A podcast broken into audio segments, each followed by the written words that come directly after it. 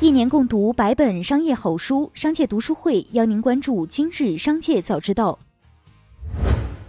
首先邀您关注今日聚焦板块。近日，为了加强对女职工的劳动保护，减少和解决女职工在劳动中因生理特点造成的特殊困难，辽宁省女职工劳动保护办法正式对外发布，自二零二一年三月一日起施行。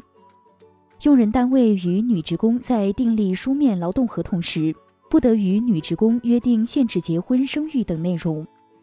经医疗机构或者妇幼保健机构确诊患有重度痛经或者经量过多的，给予一至两日的适当休息。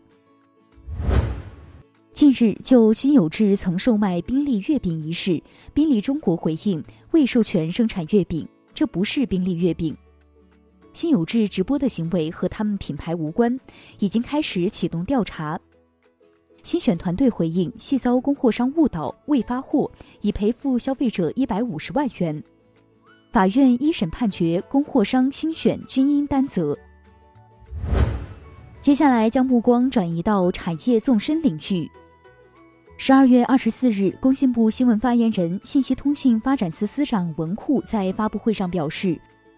二零二零年新增五十八万五 G 基站，其中共建共享基站三十三万，所有地市都有五 G 网络覆盖。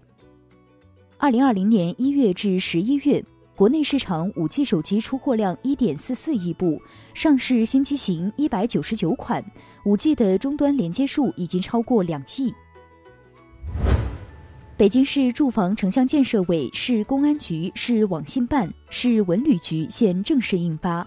关于规范管理短租住房的通知，通知明确了政策调整范围，即利用本市国有土地上的规划用途为住宅的居住小区内房屋，按日或者小时收费，提供住宿休息服务的经营场所，并按区域实行差异化管理。首都功能核心区内禁止经营短租住房。通知自二零二一年二月一日起施行。十二月二十四日起，部分高铁车次试点静音车厢服务。车厢内影视频系统默认静音，广播音量设置在最大音量的百分之四十以内。餐车人员进入车厢后会暂停产品介绍。运行途中若乘客违反静音车厢要求，乘务人员会进行劝阻。继续关注企业动态。近日，富力集团面向员工推出一项购房优惠，年底前一次性付全款可获房屋总价七五折优惠，并且全国范围内不限套数，还可免费更名一次。有接近富力地产的人士确认该消息，但其表示项目有限制。截至十一月三十日，瑞幸咖啡门店数减少至三千八百九十八家。前三季单季收入分别为五点六五亿、九点八亿和十一点四五亿，仍在维持增长，但增速明显放缓。门店中有百分之六十实现了盈利。二零二零年前三季度，瑞幸咖啡的单季收入分别为五点六五亿、九点八亿和十一点四五亿，同比增长百分之十八点一、百分之四十九点九和百分之三十五点八。近日，万达体育公告，公司董事会同意公司从纳斯达克退市。大连万达集团的全资子公司万达体育传媒香港控股有限公司将收购万达体育所有 A 类股份。公司预计在二零二一年一月二十九日退市，私有化价格为二点五五美元每 ADS。有网友近日爆料称，自己在泡泡玛特济南万象城店买到的盲盒产品被拆封。疑似为二次销售。十二月二十四日凌晨，该网友称已得到泡泡玛特的回应，此事为店员徇私，五名相关店员已被开除。十二月二十四日下午，泡泡玛特表示网友发布的情况属实，涉事员工已经全部辞退且永不录用。同时，泡泡玛特开始对各地门店巡视并加强监管，欢迎粉丝、消费者继续监督。近日，代抢茅台迎来高峰，黄牛每瓶最高加价达五百五十元。在代抢过程中，消费者需提供账号密码等，泄露个人信息的风险极大。有些卖家不仅提供代抢服务，还出售代抢软件，二百五十元一套。然而，研发销售抢拍软件已触犯法律。阿里巴巴发布微博称，阿里巴巴接到国家市场监管总局通知，依法对阿里巴巴涉嫌垄断行为立案调查。阿里巴巴将积极配合监管部门调查，目前公司业务一切正常。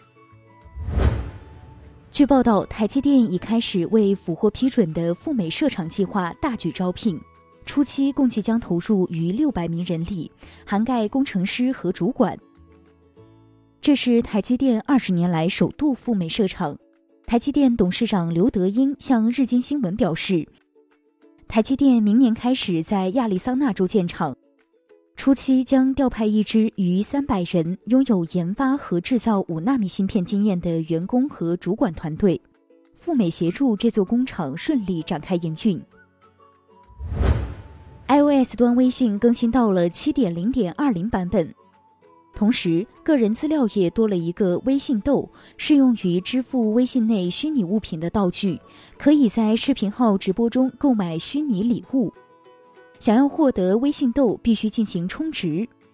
价格方面，七个一元一百二十六个十八元，三百五十个五十元，八百九十六个一百二十八元，两千零八十六个二百九十八元，三千六百二十六个五百一十八元。众泰汽车发布公告称，公司于近日收到永康法院下发的民事裁定书。据内容显示，其母公司实控人铁牛集团由于已经严重资不抵债，且无继续经营的能力，缺乏挽救可能性。依照《中华人民共和国企业破产法》第七十八条第一项的规定，被裁定终止重整程序，并被宣告破产。一起听听商界声音。中国银行原行长李李辉表示，数字货币在未来的数字经济竞争中将居于核心地位。中国法定数字货币目前还处于早期的验证和试点阶段，还要经过成功的中期测试才能够全面推广。所以，中国应该有必要抓紧完善法定数字货币的技术路径，确保高并发市场中的规模化可靠应用。同时，有必要抓紧研究发行中国主导的全球性数字货币的可行路径和实施方案。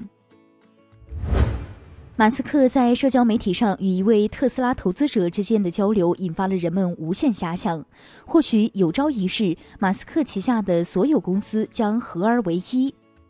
一位名叫戴夫里的特斯拉投资者向马斯克提议，将他旗下所有公司特斯拉、Space X。Neuralink 与 Boring Company 合并为一家公司。马斯克对这一建议回应称：“好主意。”最后，一起关注国际事业。日本住友林业公司和京都大学发布消息，双方就共同开展太空树木栽培和木材使用相关的基础研究签署协议，并启动了相关计划。双方将致力于开发和运行2023年发射的全球首颗木质人造卫星。东京奥组委透露，在刚刚关闭的残奥会门票退票窗口期内，在已经售出的97万张东京残奥会门票中，有大约20万张的持有人已经申请退票，退票率达百分之二十一。以上就是今天的商界早知道节目，最后还是要提醒您关注商界读书会。精选百本商业好书，一起养成一个长久读书习惯。加入商界读书会，和我们一起用听的方式见证自己成长。微信关注“商界食堂”公众号，回复“读书会”就可以了解加入了。期待与您相见。